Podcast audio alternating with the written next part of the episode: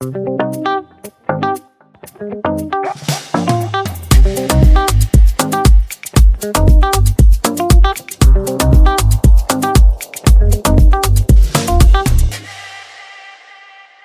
et bienvenue sur le podcast Le lundi de bonheur. J'ai le plaisir de recevoir aujourd'hui un artisan de la qualité de vie au travail, Vincent Beau, que j'admire particulièrement. Alors à la fois pour euh, son expérience dans le management de la santé et de la qualité de vie au travail en institution et dans son cabinet master qu'il a fondé, sa connaissance sur le sujet de la qualité de vie au travail après avoir été ouvrier, chef d'équipe, directeur d'usine, chef de service, préventeur, correspondant national pour les CARSAT, employeur et professeur de management, mais aussi pour son franc-parler.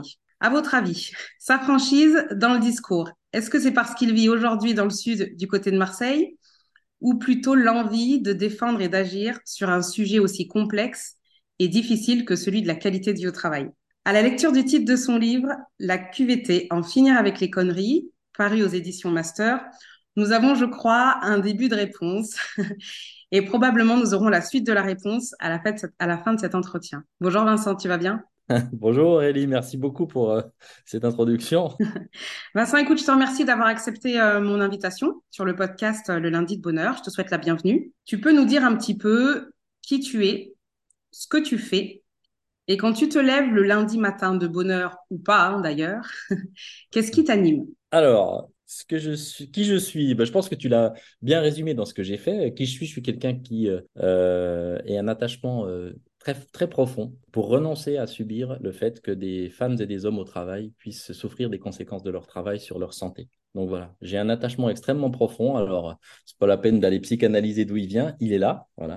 Et euh, j'ai une espèce d'indignation en moi que le travail puisse atteindre à la santé des personnes, puisque je suis intimement convaincu que le travail doit et peut être le contraire, c'est-à-dire contribuer à améliorer la santé euh, des femmes et des hommes qui l'exercent. Quoi.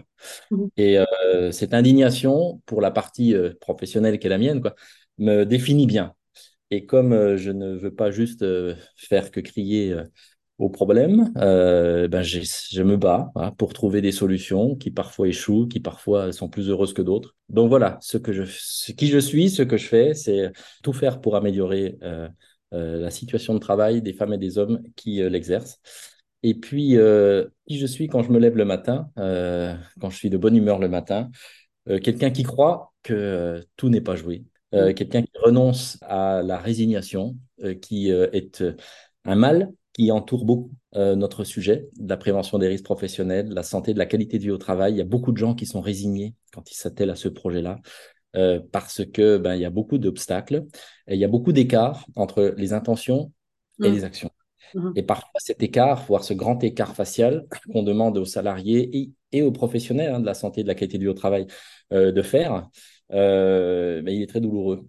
Et donc, ça génère parfois de la résignation, euh, malheureusement. Euh, et euh, ben, quand je me lève le matin de bonne humeur, je ne suis pas résigné, je suis super combatif. Et puis, je crois que des horizons sont possibles. C'est ce qui t'anime en tout cas. C'est ça. Alors, Vincent, sur ce, sur ce vaste et intarissable sujet de la qualité de vie au travail, peut-être qu'on va commencer par se demander de quoi on parle. Toi, quelle est ta, quelle est ta définition de la, de la QVT C'est essentiel comme question, Aurélie, je te remercie de la poser. Euh, on a trop de sujets sur lesquels on s'engage et qu'on n'est même pas euh, capable de définir pour voir si on parle de la même chose. Un jour, j'ai quelqu'un. Euh, donc, moi, en santé au travail, y compris quand j'étais en CARSAT, c'était. je me suis toujours attelé à poser les concepts d'abord. Mmh S'assurer qu'on parle de la même chose, qu'on les a comprises de la même façon et ensuite euh, pouvoir les mettre en œuvre. Euh, et euh, pour le dire comme ça, je, suis convaincu qu'on n'atteint pas un objectif qu'on ne partage pas. Et que ça, c'est pour beaucoup des problèmes d'appropriation du sujet que je peux rencontrer. C'est qu'on emploie le même mot entre un employeur, un salarié, un représentant du personnel voilà, et un préventeur, et, que c'est le même mot, mais on ne met pas du tout les mêmes choses dedans. Et c'est ça qui pose problème. Donc, merci de me poser la question de de quoi on parle. Et, et je me suis toujours attelé à ce que sur ces sujets-là, ce soit l'exercice numéro un. Alors, sur la QVT, la qualité de vie au travail, force est de constater qu'il n'y a pas de définition consensuelle. Ça, c'est le premier point, Aurélie. Donc, on en parle dans tous les sens, seulement il n'y a pas de définition qui unit les personnes qui en parlent.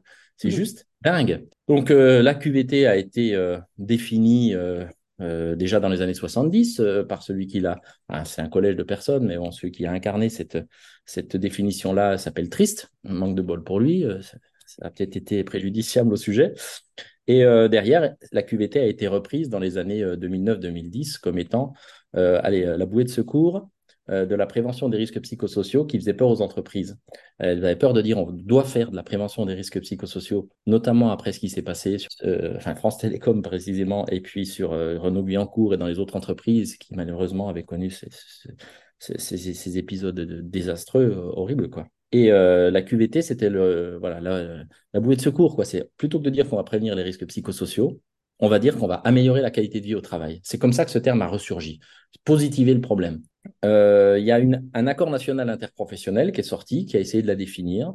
Euh, cet accord contient plein de définitions. Il y en a une qui se distingue des autres dans sa reprise, c'est tout ce qui améliore, hein, tout ce qui contribue à améliorer les conditions de travail en conciliation avec la performance de l'entreprise. Donc la QVT a été définie comme un moyen. Tout ce qui, c'est un moyen. C'est ce qui mmh. permet. Aujourd'hui, en 2019, euh, c'était encore le cas. Ben, force était de constater que cette définition-là ne fait pas l'unanimité, c'est la première des choses. Et puis deuxièmement, euh, n'en est pas une. Euh, parce qu'on ne peut pas définir la qualité de vie au travail en disant c'est quelque chose de spécifique et en lui donnant la même définition que celle qui est la définition de la prévention des risques professionnels.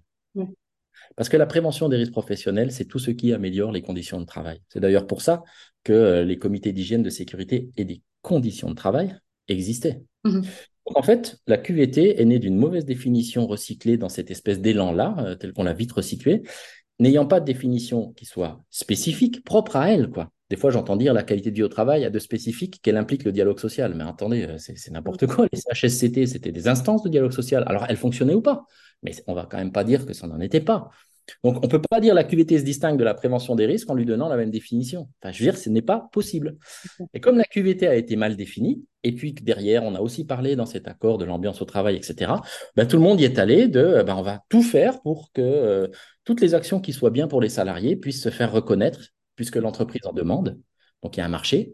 Il y a un marché. Donc, à partir du moment où il y a un marché, il faut alimenter le marché. C'est une opportunité de business. Donc, on va faire des tas de choses que euh, les salariés pourraient apprécier, qui peuvent être bons pour les salariés. Et c'est là qu'on est arrivé au concours Lépine de la solution que l'entreprise serait prête à accueillir, ce qui n'est pas n'importe quoi, euh, et qui derrière bah, ferait plaisir aux salariés. Et c'est là qu'on est rentré dans le délire des baby-foot, dans le délire euh, des séances de méditation, de yoga, dans le délire des salles de sieste, etc.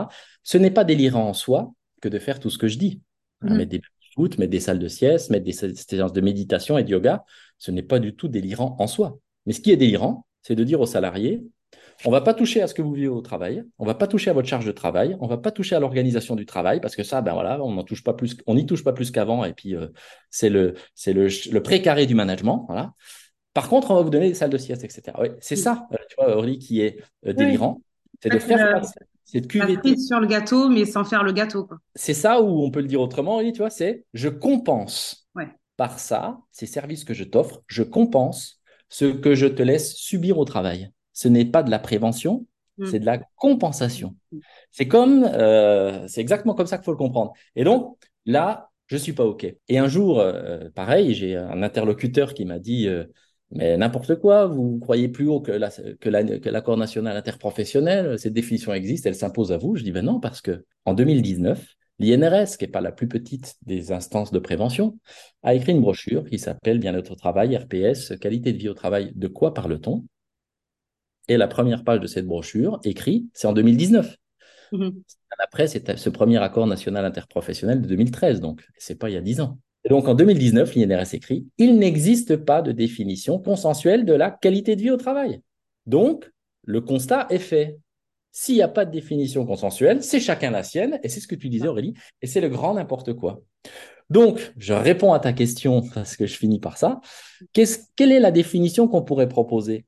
Ben, Aurélie, moi j'ai proposé une définition qui s'inspire de ce qu'a fait l'Organisation internationale du travail en 1950. L'Organisation internationale du travail en 1950 a dû définir ce qu'était la santé au travail, parce que ça faisait partie de ces sujets quand même. Et qu'est-ce qu'elle a fait pour définir ce, ce, concept-là? Mhm. Plutôt que de l'autoproduire ou de l'imaginer, ou de voilà, elle est allée voir si l'Organisation mondiale de la santé, si l'OMS n'avait pas défini la santé sur Terre.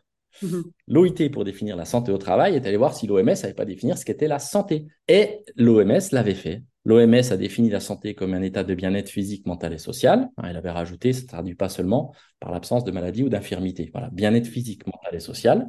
Et l'OIT a dit, eh ben moi, je vais remarcher dans les pas de cette instance-là, puisque je vais dire, comme je me soucie du travail, Mhm. que la santé au travail, c'est la promotion hein, du plus haut niveau de bien-être physique, mental et social dans toutes les professions.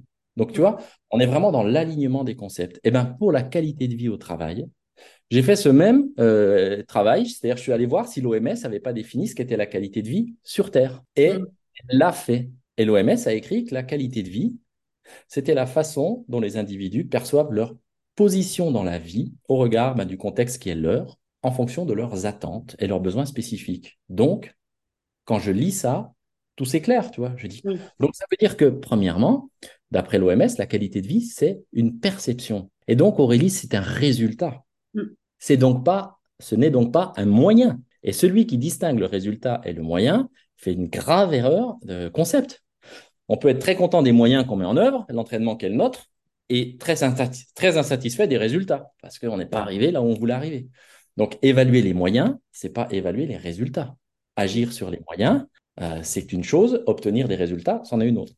Donc, premièrement, la qualité de vie, c'est un résultat, c'est une perception, c'est la première chose que cette définition nous dit. Donc, tu comprends, Aurélie, ça ne peut donc pas être une définition qui commence par tout ce qui, parce que tout ce qui améliore, c'est un moyen. Et donc, les gens qui pensent que la qualité de vie au travail est un moyen disent, eh ben, tiens, mettre un baby-foot, c'est un moyen. Donc, c'est de la QVT. Euh, faire des euh, séances de méditation, c'est un moyen, c'est de la QVT. Tu vois, c'est une Mm. fausse complète. La QVT, c'est un résultat, premièrement. Et c'est un résultat qui a deux caractéristiques. C'est qu'il est subjectif, puisqu'on dit c'est une perception. Ça veut dire que dans un même environnement donné, Mhm. une personne pourra trouver que c'est complètement conforme à ses attentes et une autre pas du tout conforme à ses attentes. Et c'est comme ça. C'est pas, c'est la vie. On n'est pas tous à aimer recevoir les mêmes choses d'un même environnement. Et donc voilà pourquoi, ayant compris que c'était une perception, ayant compris que c'était subjectif, et donc en voulant m'aligner complètement dans cette espèce de coïncidence que l'OMS avait fait entre est-ce que les personnes qui vivent leur environnement de vie sont satisfaites de cet environnement, de ce qu'il leur offre par rapport à ce qu'elles en attendent, j'en ai déduit cette définition-là. Alors, la qualité de vie, non plus sur Terre, mais au travail, doit se comprendre comme la façon dont les travailleurs perçoivent leurs conditions de vie au travail, dans toutes ces dimensions, au regard de ce qu'ils en attendent. Et cette définition-là ne valait pas grand-chose jusqu'à ce que je l'écrive, parce que c'est encore, on pourrait très bien dire, c'est encore un gars dans un coin qui a écrit sa petite définition, qui s'entrechoque avec les autres. Et c'est vrai. Sauf que, il se trouve Mhm. que c'est exactement cette définition qui a été reprise, parce que voilà, j'ai été contacté par eux, par un groupe de travail Ouais. international qui s'appelle Entreprise mondiale et bien-être au travail, dirigé par le N3S. Et ce groupe de travail a édité une brochure, cette brochure-là, avec l'appui de l'Organisation internationale du travail, et qui a repris cette définition et les modélisations qui vont avec et que j'ai proposées également. Donc, ce n'est plus que la petite définition dans un coin, et ça permet de poser vraiment cette, euh, cette euh, définition-là D'avoir le, d'avoir tous le même cadre, d'avoir tous le même cadre pour travailler au moins dans la même direction. C'est ça. Hmm. Et pareil, tu vois, Aurélie, un jour, j'ai quelqu'un qui m'a dit, oui, mais maintenant, on parle plus de QVT, on parle de QVCT. Je dis, d'accord, mais le problème, c'est toujours le même, c'est que la définition reste la même. Alors, je me suis permis, tu vois, Aurélie, de faire cette, comparaison. J'ai dit, j'ai dit euh, écoutez, c'est pas en changeant l'enseigne d'un mauvais restaurant qui va se mettre à faire de la bonne cuisine. Donc, ok, on peut rajouter le C, on peut rajouter des lettres euh, du Scrabble les unes après les autres après le mot QVT. On peut aussi rajouter le R, hein, qualité de vie et des conditions de travail réelles. Voilà. Mais le problème, c'est qu'on n'a pas, on, on reste sur cette définition qui n'en est pas une. Donc, plutôt que d'aller rhabiller ce concept en lui donnant des lettres à la queue leu, Mhm. réhabilitons-le et puis remettons-le à sa juste place dans l'échiquier de la prévention. C'est le niveau de satisfaction des gens, des travailleurs, au regard des conditions de vie au travail qu'ils reçoivent. Mhm. Voilà. Et ce livret dont tu parles, il est euh, consultable par tous? Il est- ah oui, il est disponible sur Internet euh, librement, gratuitement. Bon, super, je mettrai le- le- les, les informations à disposition dans le, dans le commentaire. Euh, voilà une, définition qui est posée. Maintenant qu'on sait de, de quoi on parle, on peut effectivement poursuivre. Alors, c'est un sujet qui est un petit peu épineux quand même. hein. J'ai, choisi de, de, de tremper un bout d'orteil dans l'eau froide avec les deux questions suivantes. Alors, le premier orteil, c'est les fameux RPS, les risques psychosociaux, ce que tu appelles les objets de prévention non identifiés. le sujet qui divise les préventeurs. Mmh. Alors, euh, RPS, peut-être que tu peux nous dire un petit peu bah, ce que c'est, ce qu'on y met mmh. dedans. Mmh. Comment on sort de là quoi? Comment, euh, comment on fait pour traiter ces risques qui sont plutôt invisibles? Alors, tout à fait vrai. Ils sont invisibles. Alors, pour le dire comme ça, les risques psychosociaux, de la même façon, on en parle, il, il doit y avoir des tonnes de, rubriques, de brochures, d'analyses, des heures de podcasts sur les risques psychosociaux. L'état de l'art aujourd'hui est le suivant. Il n'existe pas de définition consensuelle des risques psychosociaux. Tu peux aller sur le site du ministère du Travail, tu peux aller sur le site de toutes les institutions de prévention, etc., puis des mhm. consultants les uns après les autres. C'est la cacophonie de la définition. Pourtant, mhm. il y a des choses solides qui existent. Hein. On a un rapport Golac qui existe notamment, mais euh, ce rapport Golac, force est de constater que la définition qui est la sienne n'est pas celle qui a été reprise par euh, tous ceux qui sont chargés en fait d'emmener les entreprises vers ça. En fait, il y a eu une confusion totale qui s'est faite, Aurélie, entre les risques psychosociaux mhm. et les troubles psychosociaux. Aujourd'hui, quand tu parles de risques psychosociaux à un non-expert, par exemple à un dirigeant, il, Te dit, il te dit burn-out, suicide, prison, voilà, il te dit ça. Donc, tu vois, il parle burn-out, suicide, il parle des conséquences. C'est ça. Des troubles. Et ces définitions-là, moi j'en ai fait dans le bouquin, tu sais, la collection, en disant voilà, mais regardez, c'est un état, c'est un des copier-coller de, aujourd'hui. On mhm. voit bien qu'on euh, hésite d'un côté à parler soit des causes, soit des conséquences. On a même des définitions qui font les deux, quoi, qui font le grand écart et qui disent c'est un peu les deux. Quoi. Donc, c'est super important, comme tu l'as dit tout à l'heure, qu'il faille euh, qu'on soit tous à bien les comprendre de la même façon. Alors, qu'est-ce que c'est les risques psychosociaux? Alors, pour savoir ce que sont les risques psychosociaux, il faut remonter à une base de prévention. En prévention, on parle de risque depuis très longtemps. Le risque indique toujours la famille de danger mhm. Qui peut faire mal aux personnes. Par exemple, le risque chimique, c'est comme ça qu'on travaille en prévention. On se dit, bah, tiens, dans l'environnement de travail du salarié, il y a des produits chimiques, ça peut, lui faire mal. Et donc, on va concentrer des spécialistes pour savoir dans quelles conditions ces produits peuvent être plus ou moins euh, agressif et comment prévenir, puisqu'on est entre spécialistes, les atteintes à la santé physique et mentale. Ça va? Donc voilà pourquoi on parle de risque chimique. On a classé les risques en prévention selon la famille de danger, hein, ce qui mhm. pouvait faire mal aux personnes. Donc tu as le risque chimique, tu as tous les autres, le risque machine, etc. Très très bien. Donc, si tu veux faire de la prévention, c'est comme ça que ça s'est toujours fait et c'est comme ça que ça continue à se faire, il faut classer les risques par famille de danger, par origine. Ce qui veut dire quoi? Eh bien, on peut dire aujourd'hui, c'est une modélisation simple, hein, mais malgré tout, elle est solide. On peut dire aujourd'hui que toute personne en situation de travail est soumise à quatre environnements. Donc en gros, il y a quatre environnements autour d'elle qui sont tous en interrelation les uns avec les autres, mais qui ne sont pas de même nature et qui peuvent générer des ressources, peuvent aider la personne à bien vivre son travail, des ressources pour sa santé physique ou mentale ou des menaces mmh qui peuvent atteindre à sa santé physique et mentale. Ces quatre environnements, c'est quoi? Ben, Une personne au travail, en situation de travail, et dans un environnement technique. Ben, c'est son, poste de travail, c'est son local de travail, c'est l'éclairage, c'est justement les produits qu'elle utilise, le bruit qu'elle reçoit, c'est-à-dire tout ce qui se mesure, tout ce qui est biophysico-chimique, tout ce qui se mesure. C'est la technique pure et dure. Donc c'est pour ça, c'est l'environnement technique. Premièrement, mais pas que. Cette personne a aussi un environnement organisationnel, c'est l'organisation de son travail, de la planification de son activité, aux ressources qu'on lui donne, à l'autonomie qu'on lui donne, à la charge de travail, à euh, l'équilibre avec sa vie perso-vie pro, mhm. qui dépend beaucoup de la charge de travail et de la mesure, à la régulation de ses temps de travail, mais aussi à la coopération avec les autres équipes. Donc, l'organisation du travail. Deuxième euh, niveau, deuxième dimension de sa situation. Elle est dans une organisation du travail. Troisième dimension, ces personnes-là, toutes personnes, euh, ont aussi un niveau de relation au travail. Mhm. Dans une même organisation, on peut avoir un niveau de relation, bah, bon ou mauvais, avec ses pairs, avec les clients, ses hiérarchiques, ses subordonnés, peu importe. Et quatrième dimension, c'est ce qu'on va appeler la conjoncture. C'est quoi? C'est la projection dans l'entreprise de l'entreprise dans son environnement. Mhm. Soit elle est en développement et ça va pouvoir jouer sur la santé des personnes. Soit elle est en récession, ça va aussi jouer. Hein. Il va pouvoir y avoir dans cet environnement des choses qui vont contribuer ou détériorer à la santé au travail des personnes. Et évidemment, par exemple, s'il y a un virus qui vient qui s'appelle Covid, bah, il ne vient pas de l'entreprise, du technique, de l'organisation des relations, mais il va bien falloir en faire quelque chose puisqu'il va pouvoir rentrer. Mhm. Donc, quatre environnements pour toute situation de travail.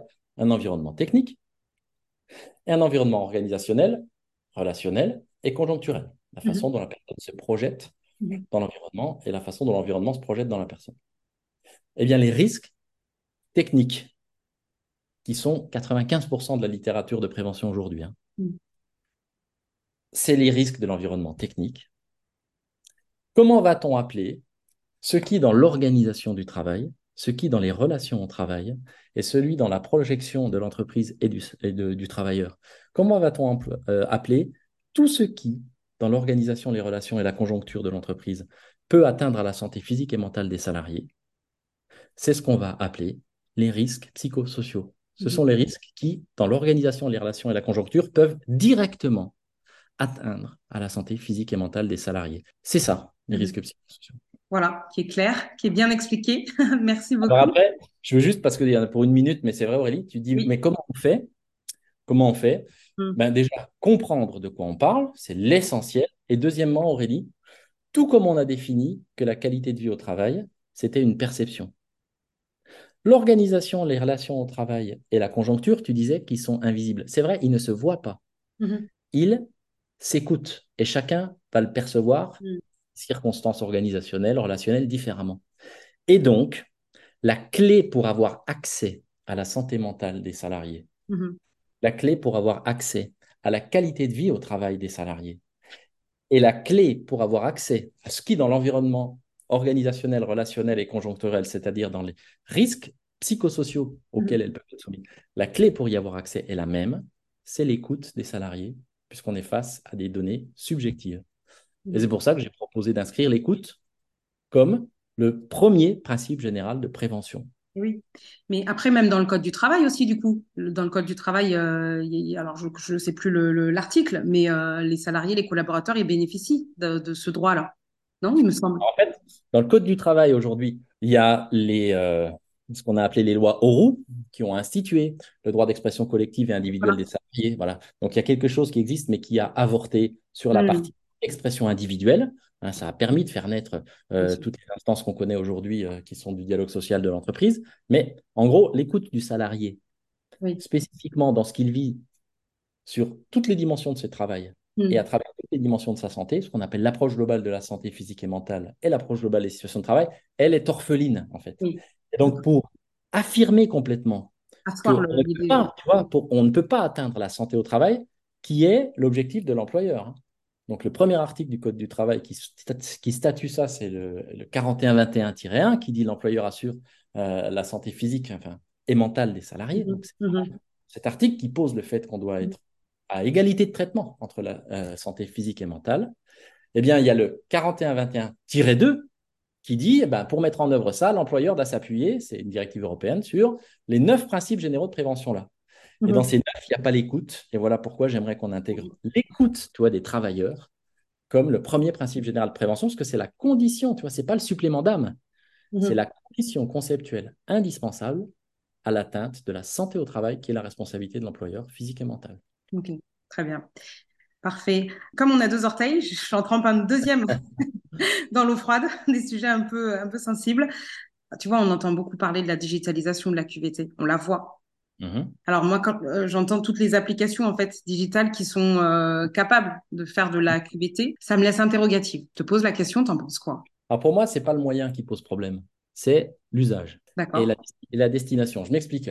Mm-hmm. C'est que euh, la question à se poser quand on voit un outil quel qu'il soit, digital ou non, euh, que ce soit un outil de management, que ce soit un outil technique, etc. Tu vois, la question à se poser, c'est euh, est-ce que cet outil va agir pour aider euh, à mhm. identifier les, risques liés à son environnement technique, organisationnel, relationnel, conjoncturel Est-ce que c'est un outil qui va aider les salariés à identifier des problèmes qui sont donc passés à la trappe du management de l'activité, quoi, tu vois? Identifier, évaluer ces problèmes et agir. Si cet outil vise à ça, identifier les problèmes qu'ils ont dans leur situation de travail précise, tu vois, alors je suis tout sauf contre euh, les que, cet outil puisse être digital. Quoi. Par contre, si cet outil digital vise à donner des cours de méditation, si cet outil digital, vise à donner des cours de dormez bien à la maison euh, et de bons conseils pour une bonne nuit de sommeil à la maison, si cet outil digital vise à faire la promotion de toutes les euh, associations euh, d'agriculteurs biologiques pour que les gens puissent manger des fruits bio, et tu comprends, si cet outil vise à agir sur toute autre chose que les déterminants de la situation de travail, alors je suis super contre. Et là où je te rejoins, Aurélie, c'est que ce qui se développe le plus aujourd'hui, comme on le disait, et malheureusement, ce sont des actions qui visent à compenser les effets du travail en allant chercher mmh à l'extérieur du travail des choses qui pourraient être bien pour les salariés, Mhm. sans aller sur le débat nécessaire, essentiel, de ce que les salariés vivent dans leur Mhm. situation précise de travail. Ouais.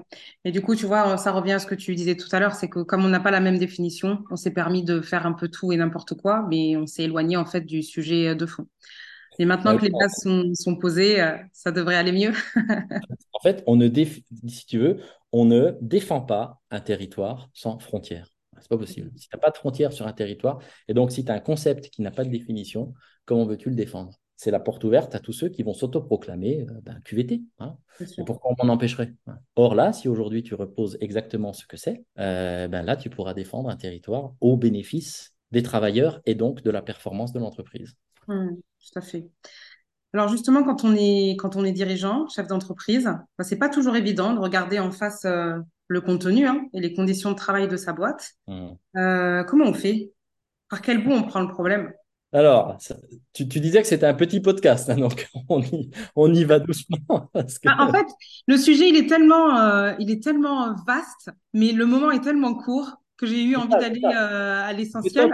Mais c'est top pour aller. Mais juste pour te dire, je vais faire une réponse courte. Et oui, et Sûrement oui. frustrante pour toi. Comment on fait? Ben Déjà, premièrement, toi, allez, on va mettre l'alpha. Mm, Déjà, je suis un dirigeant. Je prends et partage l'objectif dans sa compréhension fine. Donc, premièrement, est-ce que j'ai compris sur ce sujet quand tu dis comment on fait euh, quand je suis dirigeant de la santé, de la qualité de vie au travail?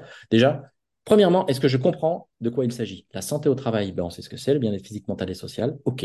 Et encore, hein, il ne suffit pas de l'écrire comme ça, il faut le penser, il faut bien mhm, le réfléchir, voir les implications que ça a dans le management, si c'est l'objectif qu'on me donne. Et deuxièmement, tu vois, la qualité de vie au travail, si c'est ce que c'est. Donc, voilà. Premièrement, poser l'objectif et le partager entre le dirigeant, ses représentants et puis les préventeurs autour de lui. Donc, tu vois, voilà. OK, c'est ça l'objectif. Deuxièmement, quand on est un dirigeant, comment on fait? C'est, je pense, c'est ça, en fin de compte, Aurélie, la grande euh, mutation nécessaire. C'est arrêter de voir cet objectif comme une menace sur l'activité. Mhm. Très souvent, quand tu parles, tu sais, ben, on va parler de l'organisation du travail, le dirigeant dit, oh putain, non, alors là, ça. on va se mettre euh, la boîte à claques, rien ne va c'est plus. ça, ça va être la boîte de Pandore, euh, etc. On va sortir dans tous les sens, ça va générer des attentes, je ne pourrais pas répondre à tout. Donc en fait, le dirigeant voit souvent ce sujet quand on lui présente tel qu'il est, la santé physique et mentale, comme une boîte de Pandore, un Mm, espèce de truc, euh, de, de grand machin qui va l'emmener ailleurs euh, et loin de ses concurrents en termes de productivité. Donc il faut, tu vois, voilà, le deuxième point, c'est réussir à convaincre les dirigeants une fois qu'ils ont bien compris ce que c'était, qu'ils sont face non pas à une menace, mais à une opportunité pour leur activité. Et qu'on ne passera pas de la menace, tu vois, d'une position défensive à une position offensive, parce qu'une opportunité, on la saisit, tu vois. On passera pas de l'un à l'autre sans ressources, sans moyens et sans s'imposer des contraintes. Et il va falloir le temps de se poser ces contraintes pour qu'elles puissent produire leurs fruits et produire de la performance. Je te donne un exemple simple, Aurélie. Mhm. Si avec les dirigeants, on finit par se mettre d'accord qu'il ne peut pas y avoir de santé et de qualité de vie au travail sans écoute des salariés. Je prends juste celui-là, toi, dans le temps qui est le nôtre. Voilà. Derrière, la question, c'est un, est-ce que mes managers, est-ce que euh, mes managers sont formés pour cette écoute-là? Est-ce qu'ils sont formés pour pouvoir la traiter? Est-ce qu'ils sont formés pour pouvoir apporter des réponses? Est-ce que mes représentants du personnel sont OK pour pouvoir participer à cette démarche-là, pour s'assurer qu'elle va dans le bon sens? Donc, est-ce que euh, j'ai déjà des effectifs prêts à engager cette écoute comme il le faut Mhm. Donc ça, ça va déjà être ben, des moyens de formation, des moyens de réunion, ça va déjà être du temps, tu vois, Rolly. Deuxièmement, si, euh, si ça c'est OK. Deuxièmement, ben, s'il faut écouter les salariés sur ce qu'ils vivent, tu vois, dans leur situation de travail, euh, ça va pas se faire en claquant des doigts. Euh, ça va être très, au début, euh, poussif, des gens vont pas y croire. Tu sais, quand tu viens vers une euh, entreprise en lui disant on va mettre une démarche où on va vous écouter sur ce que vous vivez dans votre travail, personne n'y croit. Les gens disent putain, non, euh, ça- on, a- on nous l'a déjà fait, ça n'a rien changé et tout. Il y a du scepticisme. Donc en gros, le temps de cette écoute, une fois que tu as les moyens pour le faire, ben, le temps, il va prendre beaucoup de temps. Ça ne se décrète pas, ça s'apprivoise. Et tout ça, c'est du temps, quoi. Mm. Et ensuite, quand l'expression des salariés aura fourni quelque chose, évidemment pas tout, mais tu vois, des problèmes qui remontent, tu as un troisième temps. Il faut les trier, ces problèmes. Ça, c'est l'évaluation des risques. Donc, il faut le faire. Ce n'est pas un petit consultant externe, ce n'est pas un petit stagiaire externe, comme on fait aujourd'hui le plus souvent, qui va venir faire l'évaluation des risques pour ne pas se faire planter par la police. C'est trier tous ces problèmes qui remontent, parce qu'on va commencer par le pire pour arriver au moins pire. Voilà, on ne peut pas tout faire tout de suite. Ouais. Donc, c'est du temps pour le faire. Troisièmement, tu vois, Aurélie, après, il ben, faut trouver des solutions. Et il se trouve que ces solutions, elles vont venir aussi des salariés qui ont exprimé leurs problèmes. Donc, il faut les réunir. Et tu prends tous ces temps-là, Aurélie, tu les additionnes, et c'est tous des temps pendant lesquels les salariés bah, ne seront pas sur leur ligne de production. Ils ne seront pas face aux clients ou ils ne seront pas derrière leur ordi. Ça. Et ce temps-là, est-ce que l'entreprise va accepter de l'investir? Est-ce que l'entreprise va pouvoir même l'investir pour en profiter des effets à très long terme plus tard, qui seront énormes? Parce que ces effets-là, tu vois, c'est la réduction des coûts directs, la réduction des coûts indirects, la réduction de l'exposition juridique, euh, la réduction du risque lié, euh, euh, du risque social en entreprise, la réduction des effets sur l'image de l'entreprise qui est moins attractive si sa santé, qualité de vie au travail est, pas belle et tout le monde cherche à le savoir en ce moment. Et donc, va augmenter l'image de l'entreprise, l'attractivité de l'entreprise, l'engagement des travailleurs. C'est une question centrale en ce moment, tu vois. Et derrière, au-delà de tout ça, pour qu'ils produisent leurs effets sur la santé physique et mentale des salariés qui sont chez nous et qu'aucun employeur ne veut voir dégrader au fond de lui, tu vois.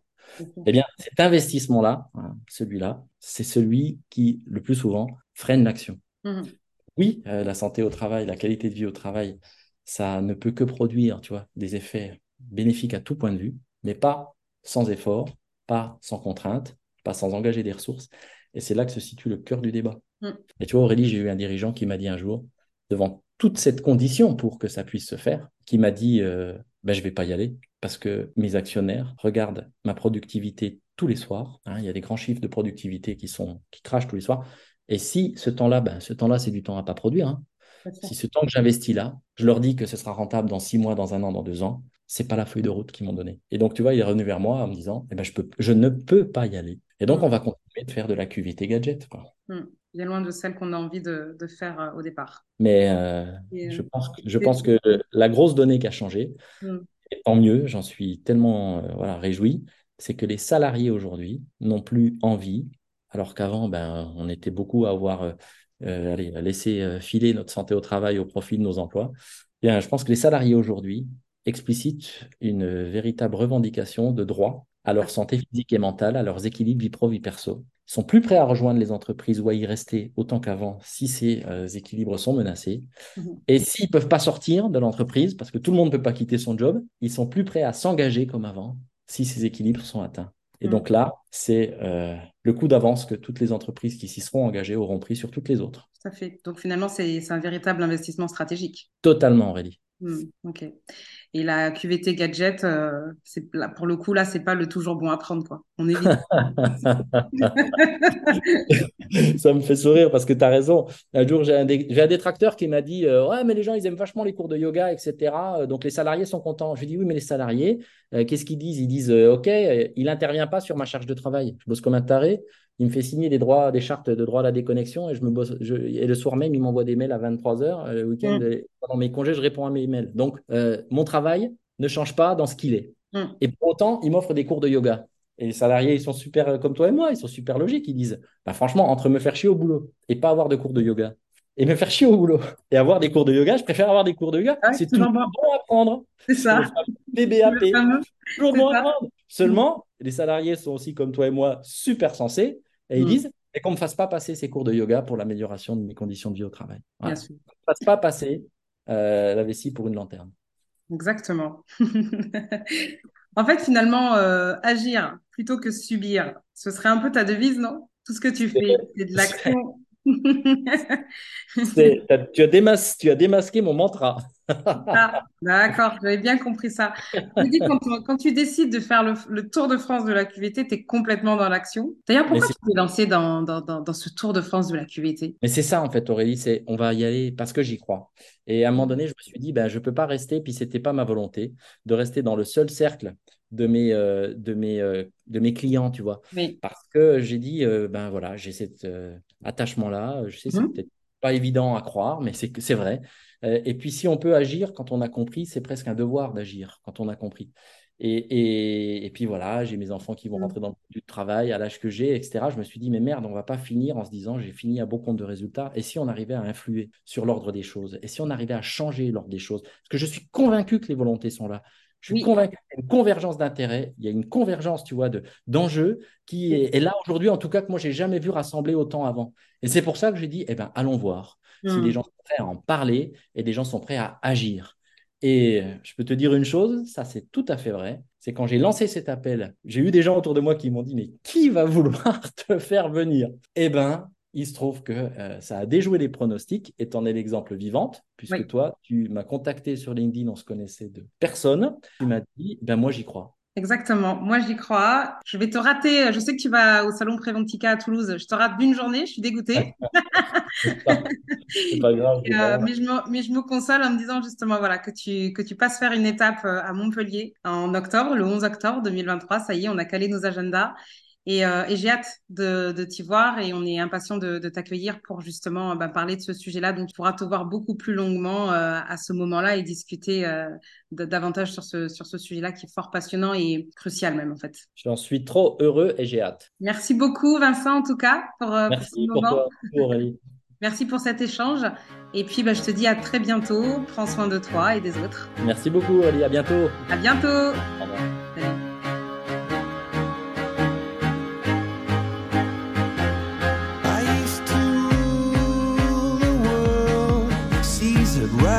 again.